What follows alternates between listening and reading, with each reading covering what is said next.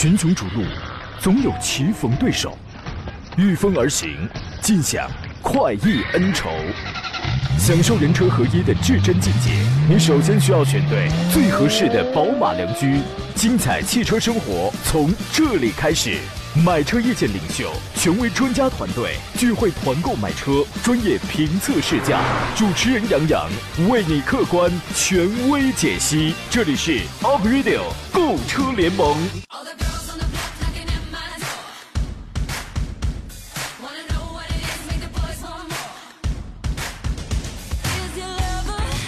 来啦，诸位！周一上午，山东交广 Aprilio 购车联盟再次为你开足马力，开始直播了。我是杨洋，在济南问候全省的汽车朋友。周而复始，循环往复，新的一周又开始了。周一的这个路上啊，通常它是拥堵的，是忙乱的。早上我发现啊，我旁边有一个人，他找交警，心急火燎的说：“Please，不好啦，我新买的车可能是变形金刚。刚才我停好车，没走多远，回头我发现他就自己跑了起来，跑着跑着还变形了。”交警瞥了一眼，说：“坡道停车，记住拉手刹。你车都撞成这个熊样了，还变形金刚呢？还？也许啊，我们每个人都希望生活里边自己可以是擎天柱，在战斗来临的时候，我们可以轻松解决，可以轻松 KO，然后在应对丑恶的时候，可以正义宣战。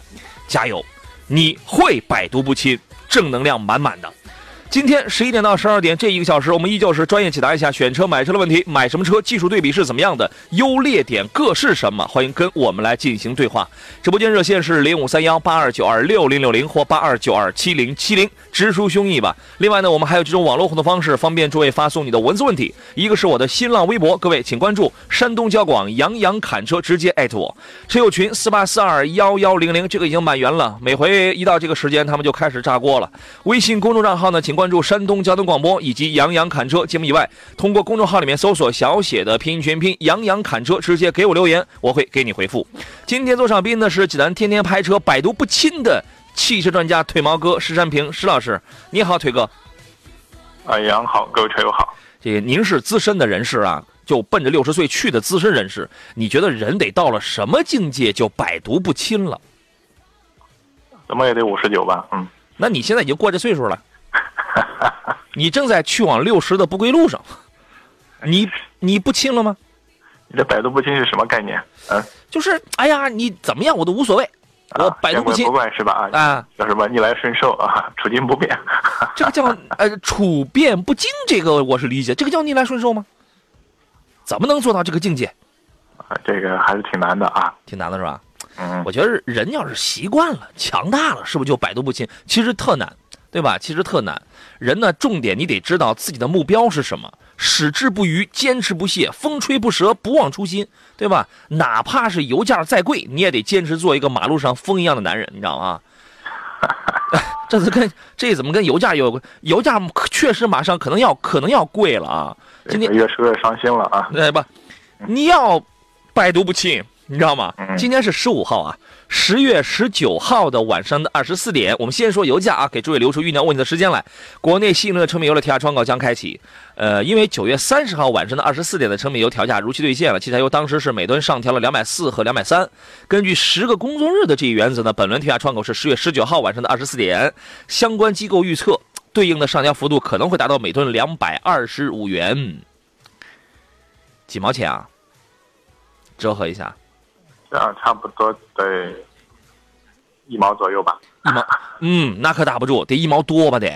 呃，一毛多啊，这一毛多。因为我们加油一般这按升来计算的，它这个按吨的重量这个还不是特别好换算。就是 印象当中啊，一般说每吨到了两百二、两百三、两百五左右的话，我我怎么预感都得在一毛五六以上呢。这个，哎呀，那九二可能就奔着八块去了吧得。得八块多了吧？得，天天加油也没怎么关注这个油油价啊。然后呢，截至十月十一号，原油综合变化率是百分之四点二八，预计对应才会出现这样一个幅度。当然，也有其他机构测算嘛，这个价格呢可能会让你更加的失望啊。因为根据其他的结构测，呃，其他的机构呃预测的话，他们测的是汽柴油价格可能会每吨上调两百三十块钱，比我刚才说的这个还要贵五块钱呢。啊，那这个呢，您就提前这个做好准备吧，知道这个事儿就行了啊。呃，来看一下大家的这个提问，生鱼片的问题，今他是今天来的最早的，十一点零五。他说：“杨老师，奔驰的 C 幺八零 L 怎么样？给介绍一下。”我记得我在某手机 APP 上，然后给一位听众给回复问题之后，当时他问了一个什么车，C 幺八零 L，还有 ACL，还有三系等等，还有什么什么什么什么车。当时我给他回复完之后，他没看，然后直接他就去提了他 C 幺八零 L。几天之后跟我来这个抱怨，说这个他特别后悔，为什么呢？动力太差了。你能不能使使劲买一个 C 两百，C 两百运动或者 C 两百 L？你使使劲，你添点钱不行吗？C 幺一 C 幺八零 L，石老师，你对它的评价是怎么样的？呃，首先这款车的话，应该还是我说比较标准的这种三厢车。啊优势的话，就是它的空间方面的话，应该还是不错的啊。这款车型，嗯嗯，空间还是不错的。但是我们说的，可能大家对这个级别的车型，除了空间之外的话，可能还是动力还是有要求的。一点六 T 的这个。单从看参数来说的话，一个参数表现还是不错的啊。嗯。但实车的话，我们说你的驾乘感受方面，确实的话，你可能比这个二点零 T 的啊，或者是其他这种就是高功低功的职业车的动力方面，确实还是有差距的。嗯。所以买这款车呢，还是啊，就是你是只是看中这个品牌或者追求一些舒适度，还是对于动力有要求的话，其实我觉得，呃，可能还是要去试驾一下这个。确实是这样的，嗯，防止别人后悔，对吧？防止别人后悔。我们热线上有一位居先生，他大概也问的是奔驰 C 幺八零 L，我们来听听他的这个问题啊。你好，居先生。喂，你好。你好，刚才那微信是您发的吗？啊，是是是，对对对。哦，为什么这么想不开，要买个 C 幺八零啊？你这个你没去开一开，动力能够用吗？它是一点六升呃一一点六 T 吧？对啊，你有没有去试驾一下？我没有，我在车上看，因为当时想给我媳妇买个车吧。哦，媳妇要是开的话，没准能够。一点六 T，一百五十几匹啊，就相当于现在国产车绝大多数十万上国产车的一百五十几匹，整体感受差不了太大。那相当于那个呃排呃。就是不加气的那个的话，相当于二点零吧，差不多。哎，其实这个咱们就别相当于了。几年前咱们买涡轮增压车的时候，销售顾问都会给咱们洗脑。我这个一点五 T 的就相当于一点八升的，相当于两点零升的。你要是愣要相当于的话，它就相当于国产的一点五 T 的，原来的一点八升到两点零升之间应该也差不多。这车身有点重啊，一一堆六啊，我看这个车身重点。那对呀，所以啊。最根上的这个解决方式是：第一，定的是谁开。如果是女士开，对动力要求不高的话，这个车应该是可以。但是奔驰 C，你且得注意转向机有问题，打死的时候嘎嘎响。另外呢，幺八零的后排座椅应该是放不倒。如果后排座成人的话，他那个腿那个地方太短，座椅太短，这是 C 的硬病、通病。你去试一试。动力方面你怎么试试？他就想买个牌子便宜点的，就也就只能这一款车了吧？我知道啊。你预算是多少钱？呃，这个车呃优惠的二十二十七八万吧，应该是。嗯，二十七八万，想买想买个牌子，牌子有的是，你知道吗？这个我的建议是，C 要买的话，幺八零你可以去试，动力够用的话你可以买，不然的话就慎重考虑啊。呃，石老师对于这个问题有什么其他的建议呢？呃，确实是这样的啊。如果一个女士的话，对这个动力方面的话，就是没有太高的要求，你包括第二排的话，我们说可能这个座椅短，舒适度稍微差。如果你不想坐人的话，这个也没有关系啊。嗯。所以还是建议那个去那个试乘试驾一下。嗯。因为这款车确实，我觉得啊，品牌也好，包括里面的配置方面的话，这没问题，应该还可以够用啊。对对，品牌配置、颜值这些都没问题。嗯。哎，老师，我问一下，那个还有个幺八零是个。紧凑型的一个幺八零，它不一样的车型的，我看是那个幺八零和和幺八零 L 的话，两个，嗯，你看哪一个好一点？你说 C 啊，还是 C 啊？不是 C 了，那个是我看我一个幺八零，它就是相当于 MPV 那种样子了。幺幺三零，幺八零啊，它叫 C 幺八零。你你说的清楚一点，是 A 级还是 B 级还是 C 级？E 幺八零吧。你你说的是奔驰的 B 吧？那个大两厢吧？啊，那个 B 幺八零啊，B 幺八零是不是个紧凑型的？那个它就是个大两大两厢，B 幺八零 B 两百的，它就是个大两厢，它也是一点六 T 的，那个动力更差，但是空间好，那个空间利用率要更高一些。它发动机不一样的发动机吗？呃，一样，都是一点零 T 的，但是动力不一样。但是它那个变速箱好像是那前面那个幺八零 B，呃呃是那个七 AT 的。我那个幺八零 L 是个九九档的九速的，反正是吧？你你你 B 是七档双离合的，C 是九 C 是九 AT 的。哦你，嗯，这个车是几个人用？基本上也呃自己开，然后顺便拉个拉拉个两个人、三个人的话，那就别买 B。B 呢，它是一个进口。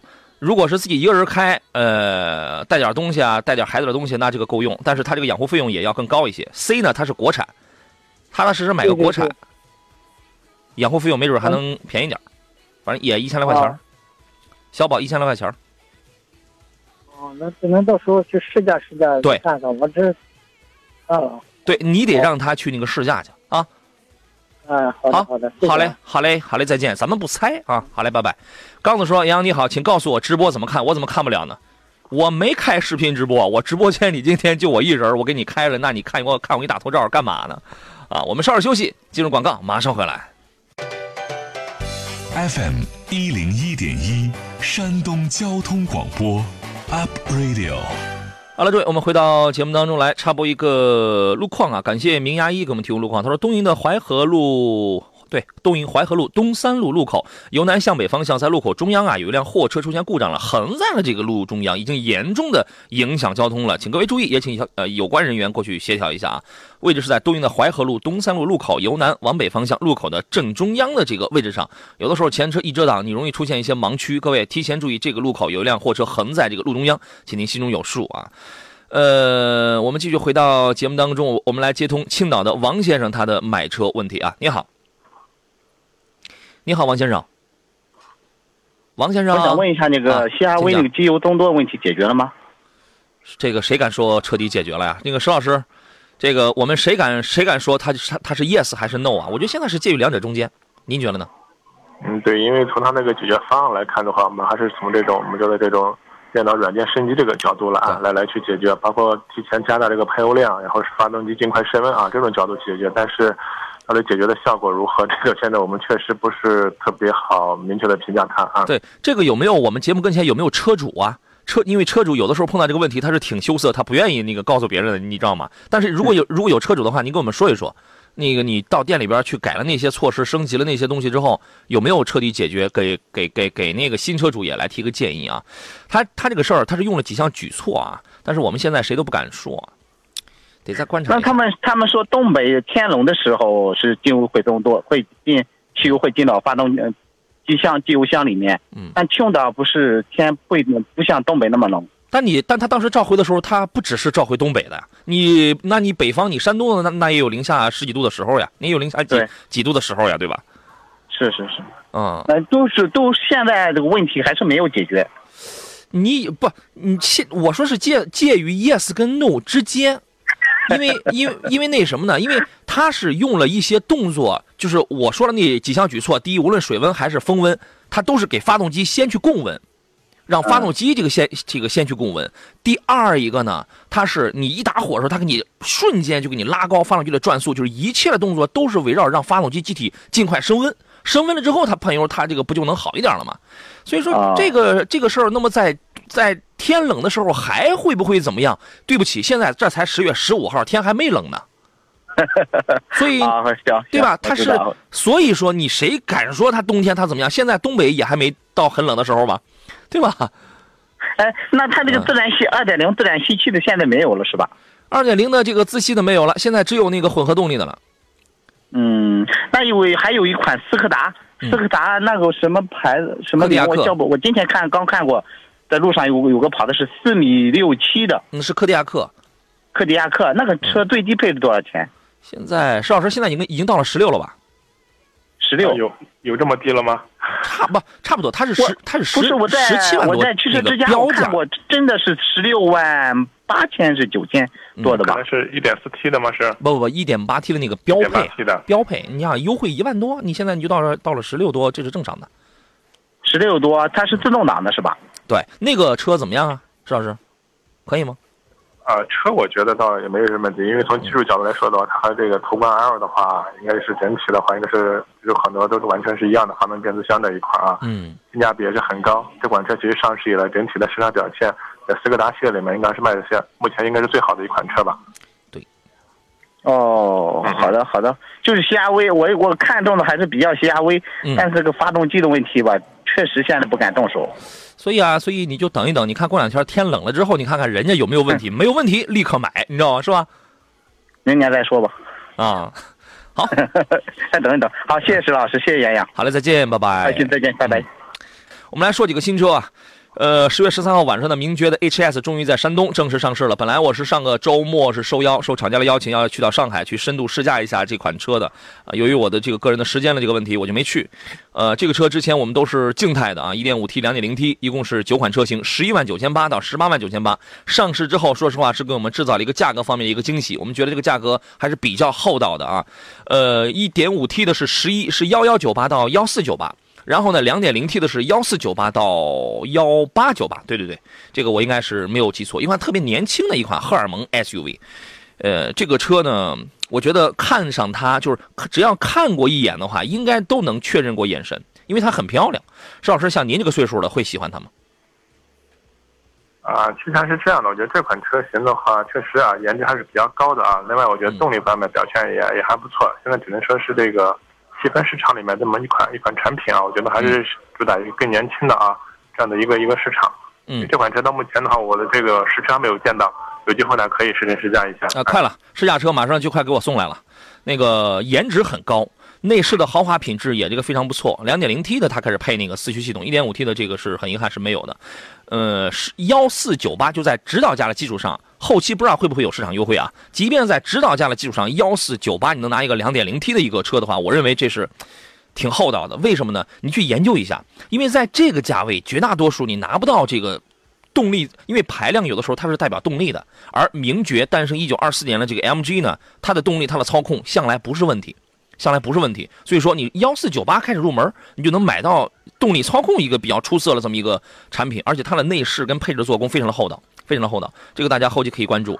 呃，一般呢，我们要去试驾的话，他肯定会给我们幺八九八的那一个幺八九八的那个，它有很多的不一样，你知道吗？作为顶配车型，给你配配 BOSS 音响，音质很好啊。然后呢，那个这是我在成都车展静态这个当时看的那个顶配车型，方向盘上有个红色按钮，那个大概叫做 Super Sport，一个就是你在运动模式下，你再一摁下去，那个超级运动，我这玩意儿你搞的是是这个噱头满满啊。然后整个内饰的做工，那个真皮啊，就是软性啊，那些东西非常棒，啊，然后十点一英寸的那个大屏，它是互联网斑马智行的这个互联网系统啊，呃，然后那个座椅，座椅是那个头枕都是都是那个一体式三角形的，然后运动的运动的桶装座椅，就是就是就是就是类似于那样的啊，五年十万的专属质保，两年零利率的这个利息。呃不，这个这个这个专属金融领域，我觉得一切都是在给年轻人在这个打造这么一款紧凑 SUV。我觉得颜值是这个非常漂亮的。现在已经到店了啊，山东这个济南有这个两家店，东威跟这个明呃跟那个大成，有兴趣的朋友可以去看一看啊。青宇的问题是杨你好，想换一个车，我呢之前开过三系，我很喜欢它的动力跟操控，同级别的其他车型有什么推荐吗？SUV 也是可以的。他喜欢动力跟操控啊。您觉得呢？啊，这个级别的话，如果和三系我们要构成竞品的话，那个是凯迪拉克的 XTS 是吧？啊，我觉得这个动力表现也还也还不错，是吧？而且它的参数方面可能比三系还要突出。您说的是 ATS 啊？对 ATS，哎，ATS 两百两百七十九匹，对这个直线加速它就是愣，你知道吗？换挡不见得快，它愣，你知道吗？这个很这个是很开的很快的，还有吗？那我一这个我感觉好像这应该是最直接的一个，其他的车可能除了这个运动操控，可能什么舒适啊、科技啊，可能那些方面更突出一点啊。对，奔驰 C 是走豪华范儿了，操控一般，然后 A 四是走舒适范儿了，对吧？嗯，那个其实刚才今天可能脑子反应有点慢啊，第一个朋友的话在那个。奔驰的 C 幺八零 L 之间比较犹豫一些嘛，担心动力啊。嗯嗯。其实我建议的话，这位朋友你完全可以看一下那个 C 两百的就标准轴距是吧？运动。其实价格的话和 C 幺八零 L 的价格差不多，但是它的动力表现会更好一些啊。对，是这样。各位，石老师说了说了一点特别关键啊。各位，你如果去对比过 C 的价格的话，你你会发现幺八零 L 的这个价格和呃原来卖的比 C 两百运动短轴还贵呢，对吧？差不多。我印象当中应该是还贵的。啊，这个你可以去试一试啊。MKC 林肯的 MKC 呢，其实后期养护成本啊，这个一般情况，但是它现在也掉到二十来万。嗯，也就这，也就这。英菲尼迪 Q 五零，如果你想追求点特立独行的那种后驱车的话，英菲的 Q 五零，Q 五零现在也是二十来万，这个你也可以看啊。陈地荣说：“杨仔，两点四自然吸气，就青岛这个破路况，油耗能到多少？你拉倒吧，你来济南这个破路况，你看看是吧？看根据什么车，对吧？嗯。”包括轿车 SUV，它的油耗都不一样。嗯，对我那天我一朋友说，他那个四驱的斯巴鲁的 Forester 那个森林人，济南市区油耗他开七克油自动挡，把我恨的你知道吗？我觉得你这天天你这不开空调啊，你这是怎么开的？好了，咱们进广告，马上回来。群雄逐鹿，总有棋逢对手，御风而行，尽享快意恩仇。享受人车合一的至臻境界，你首先需要选对最合适的宝马良驹。精彩汽车生活从这里开始，买车意见领袖，权威专家团队聚会团购买车，专业评测试驾，主持人杨洋为你客观权威解析。这里是 Up Radio 购车联盟。来，诸位，事不宜迟，十一点三十三分，欢迎继续回到礼拜一山东交广为您直播的 April 购车联盟的节目当中。我们这档节目解答的是怎么买车，买什么车，什么车怎么样，类似于和买车相关的任何的问题，一切的问题，我们是专业的。我是杨洋。呃，剩下了半个小时，欢迎各位和遇到了买车相关的任何的问题，我们共同来研究，共同来探讨。聊聊着聊着，可能我们又会有一些新想法啊！直播间热线是零五三幺八二九二六零六零八二九二七零七零。另外呢，还可以给我发微信，关注微信公众账号山东交通广播，或者在公众号里面搜索小写的拼音全拼杨洋侃车。节目上、节目以外都可以和我来取得联系啊！今天坐上宾的是济南天天拍车的汽车专家石占平石老师，你好，石老师。哎，杨洋好，各位车友好。这个半半老老听众了，给我发了一个信息啊。首先他说 NBA 常规赛后天开打喽，啊，是吗？这么快啊？这两天不是在打季前赛吗？说麻烦你跟石老师帮忙评选一个车，一个是卡罗拉啊，他看了就是卡罗拉，应该选1.6升的还是一点二 T 的？1.2T 呢主要有 ESP，没错，1.6升原来是全系都没有 ESP 的，对吗？第二个问题，1.2T 的呢是该买一七款还是买一八款？主要注重的是稳定性啊，谢谢。现在一点六升的应该没大有卖的了吧？呃，还有，应该还有啊，是吧？呃，价价位方面比一点二 T 的还是要低。嗯，所以说第一个问题，您的推荐是买带 ESP 的一点二 T 的吗？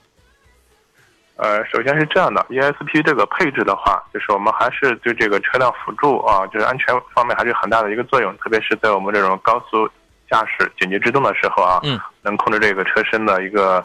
呃，更好的一个控制啊，嗯，那这个功能的话，我觉得啊，就是我们还是要看它的这个车的具体的一个用途啊，嗯，如果的话，你这种纯市区代步啊，以市区为主的话，其实我觉得一点六的完全够用，嗯，完全够用，包括你本身你的车速也跑的不是说特别快，是吧？这种情况啊，嗯，所以说一点六的话，它这个整体的后期的，呃，包括对燃油啊，后期的维修养护方面也更经济一些。嗯啊，那哎，我我那替他加一个问题，那一点二 T 的那理论上来讲，它不会更省油吗？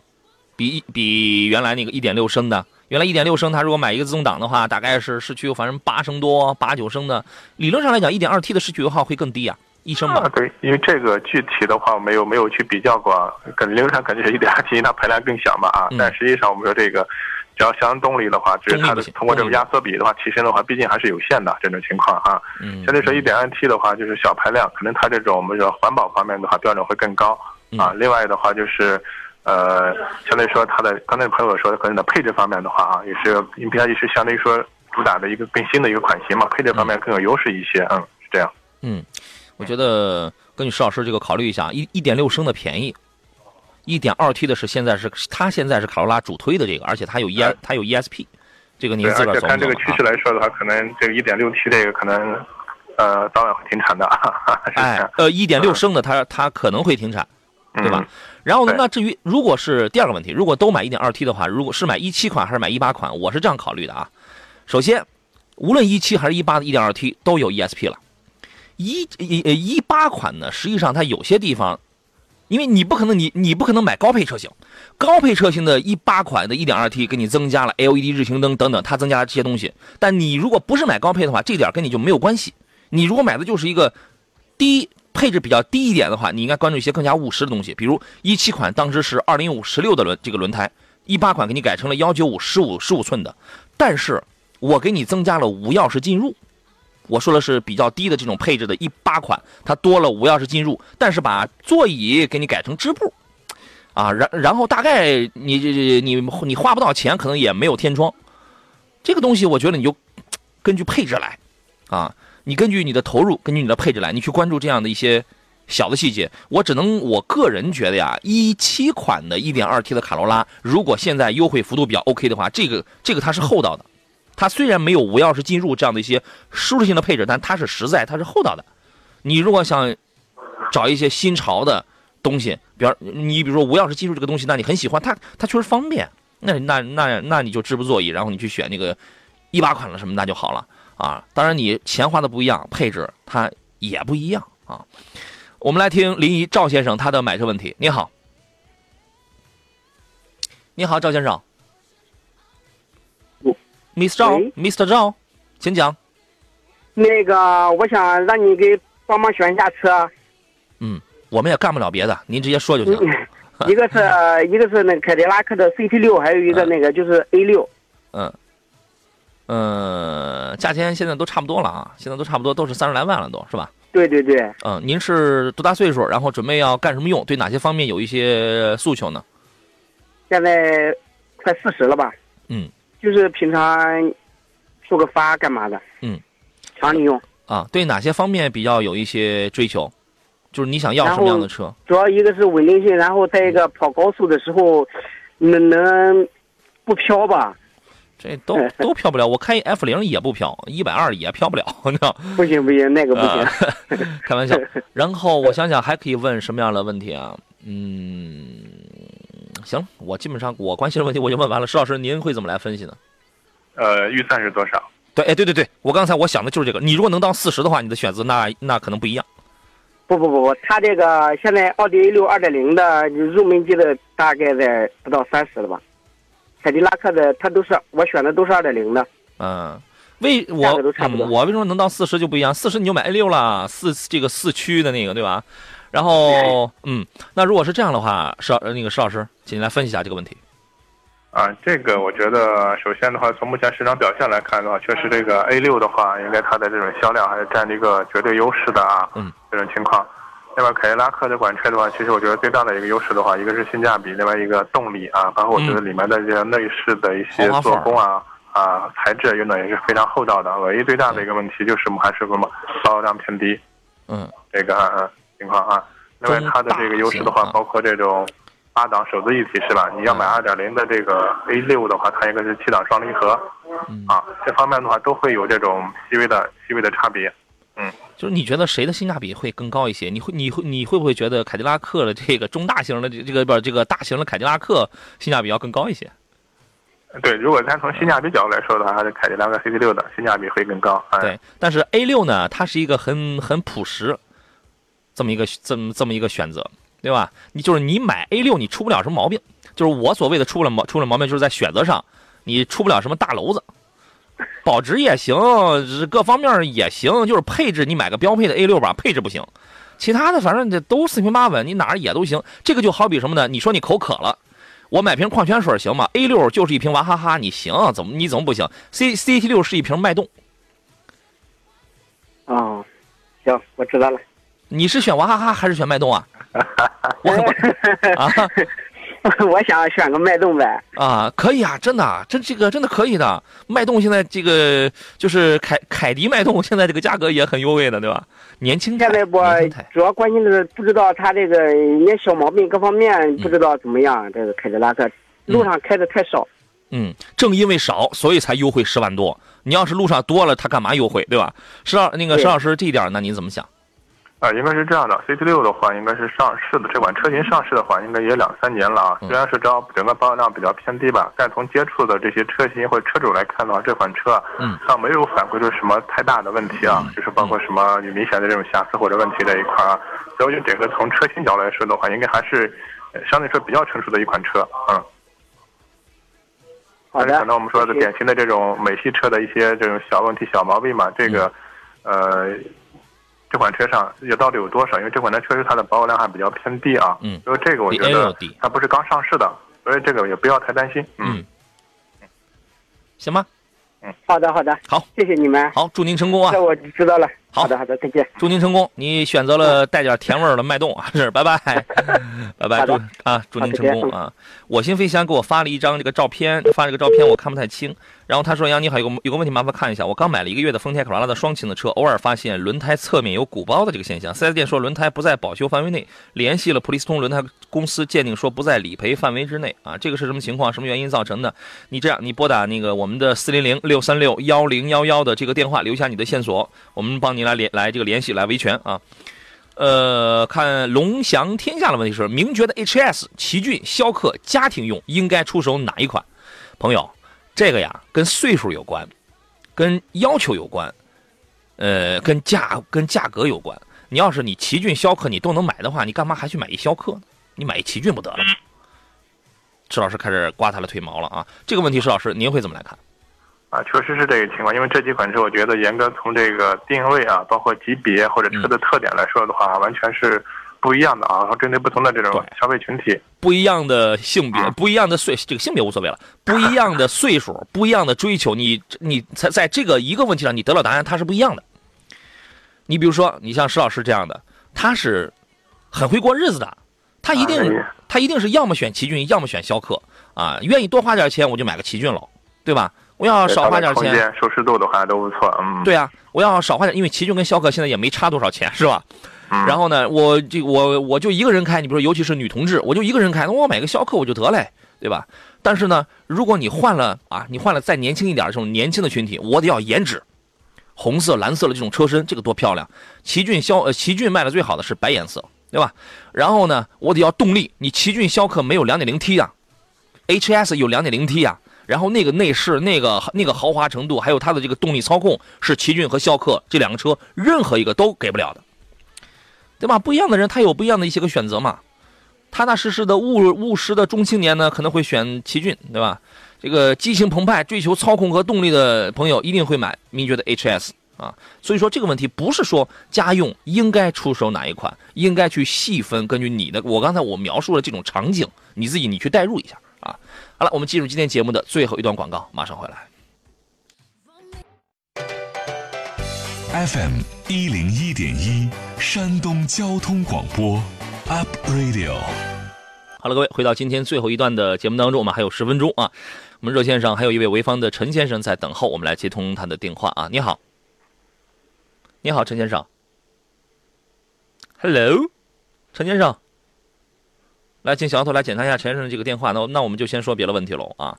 呃，有朋友问到，呃，杨仔，请说一下这个长安逸动啊。长安，他他写的是长安新逸动 EV 四六零，其实它是长安新能源，它就叫逸动逸动 EV 四六零啊，续航里程能到这个四百六十公里。问这个车这个怎么样，能用得住吗？啊，呃，它应该是等速巡航可以超过五百五，它可以超过五百五啊。对于这个车，石老师您是一个什么样的评价呢？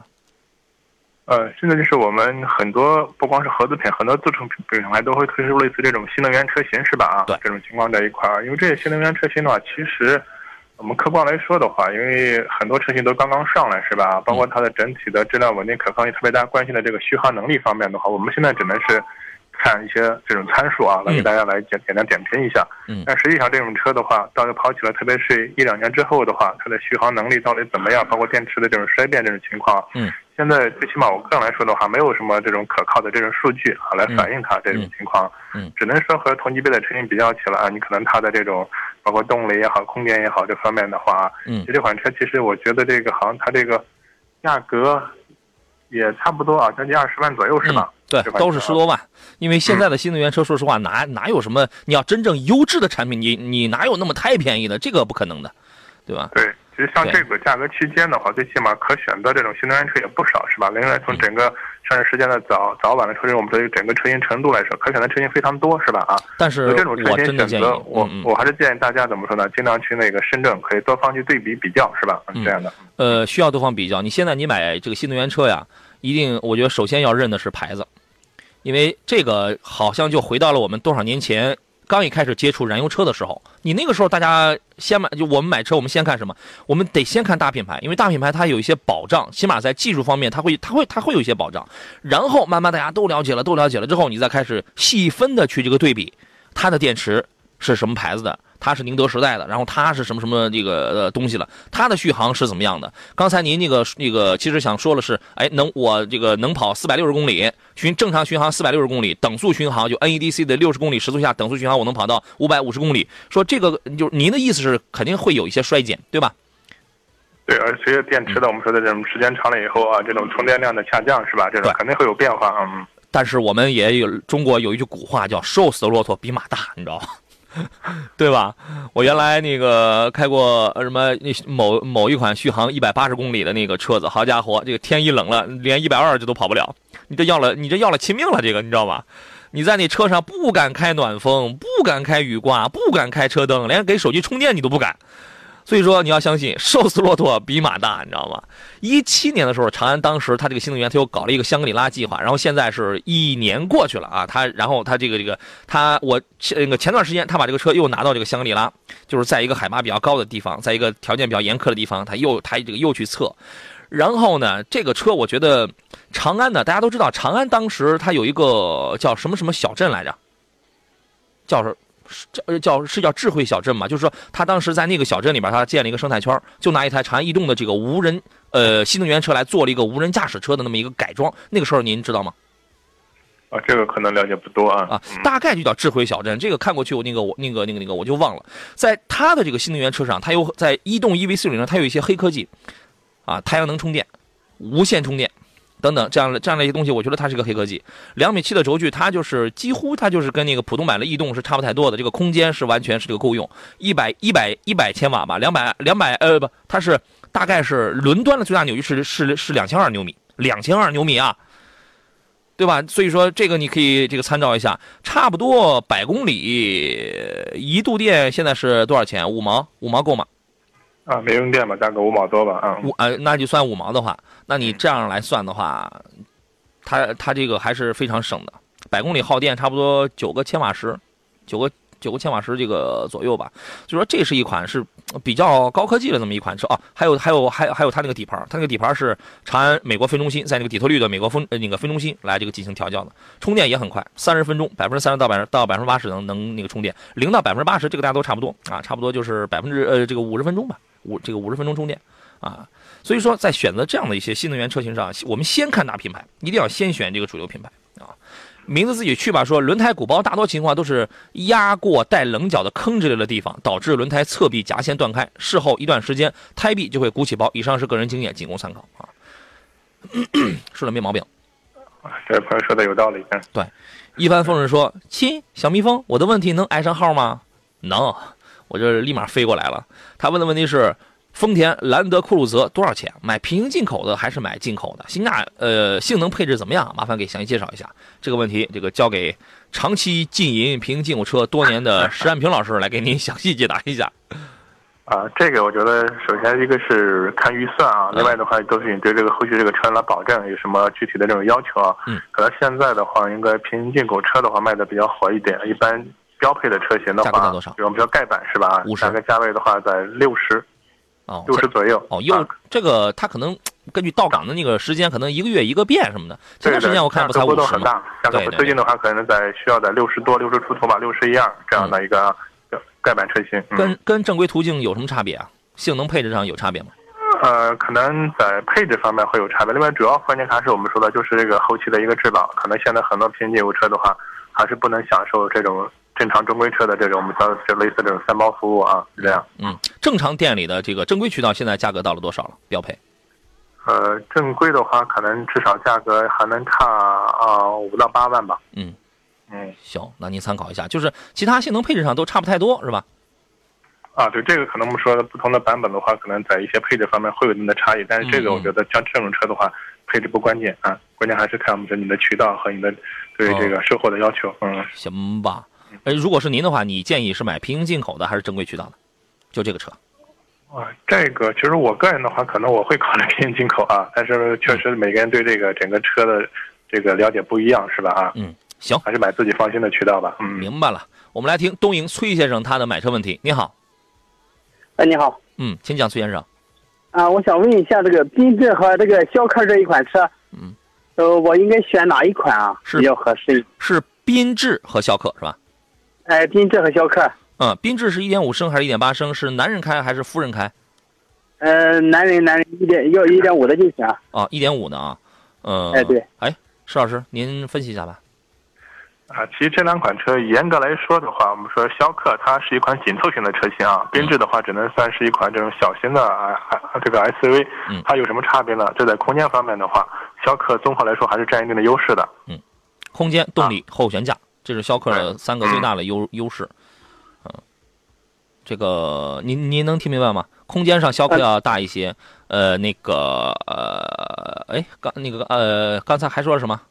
动啊，动力两点零升的嘛，对吧？它这排量也要大一些。然后呢，这个后悬架，逍客是多连杆的，那个谁，那个缤智是扭力梁的非独立后悬架，那个是多连杆独立后悬架，所以这个有差别。但是你，但是，呃，开缤智呢，可能是 你，哎，对对，开缤智可能是年轻人，那个觉得更年轻是吧？更新鲜，哎，哦，都能买，哎，都能买。可能缤智因为你排量小嘛，油耗上会略省一些。嗯，另外就看你的预算了，嗯。哎。啊，预算就是十十五十五万内吧，这个都能买，这个倒是啊。逍客现在应该也到了十三四了吧？逍客现在对啊。哦，逍客现在到十十啊十十三万多，好像是。对对对对对，所以你就根据你考虑一下，你挂了电话之后，你考虑一下我们刚才说的这个，看你想要些什么。因为逍客的设计，说实话，嗯，确实不是太潮了，对吧？哦，行行好，哎，好嘞，再见啊啊，好嘞，拜拜拜拜。呃，俗家姓陈说，二零一八款的智跑自动挡油耗怎么样啊？值得购买吗？同级别还有没有推荐车型？二零一八款的智跑的手动是十一万九千八，自动是十三万九千八，这个我记得很清楚，因为它只有这两款车，你根本就不用费脑子。呃，自动挡的那个六 AT 的油耗能到多少啊？很中规中矩吧？啊，对，应该这个像济南这种这种环境的话，就可能可能至少得十升以上啊，大概十十一升、十二升这个区间啊。应该到不了，应该到不了那么高，因为我去评测过这个车，因为但是我不是长期持有，而且我也不太关心它的油耗，你知道吗？嗯。我估摸着九到十升，或者十升左右应该差不多。你要说十一二的话，我觉得高了，这个这个可能有点高。它它就属于一个正常的那么这么一个水平，因为大家都差不多，你知道吗？嗯嗯，啊，这都差不多。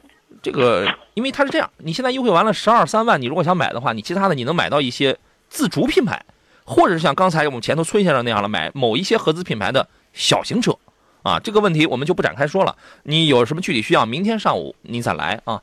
时间关系，今天到这儿，感谢石老师，再见。好，感谢诸位，我是杨洋，明天见。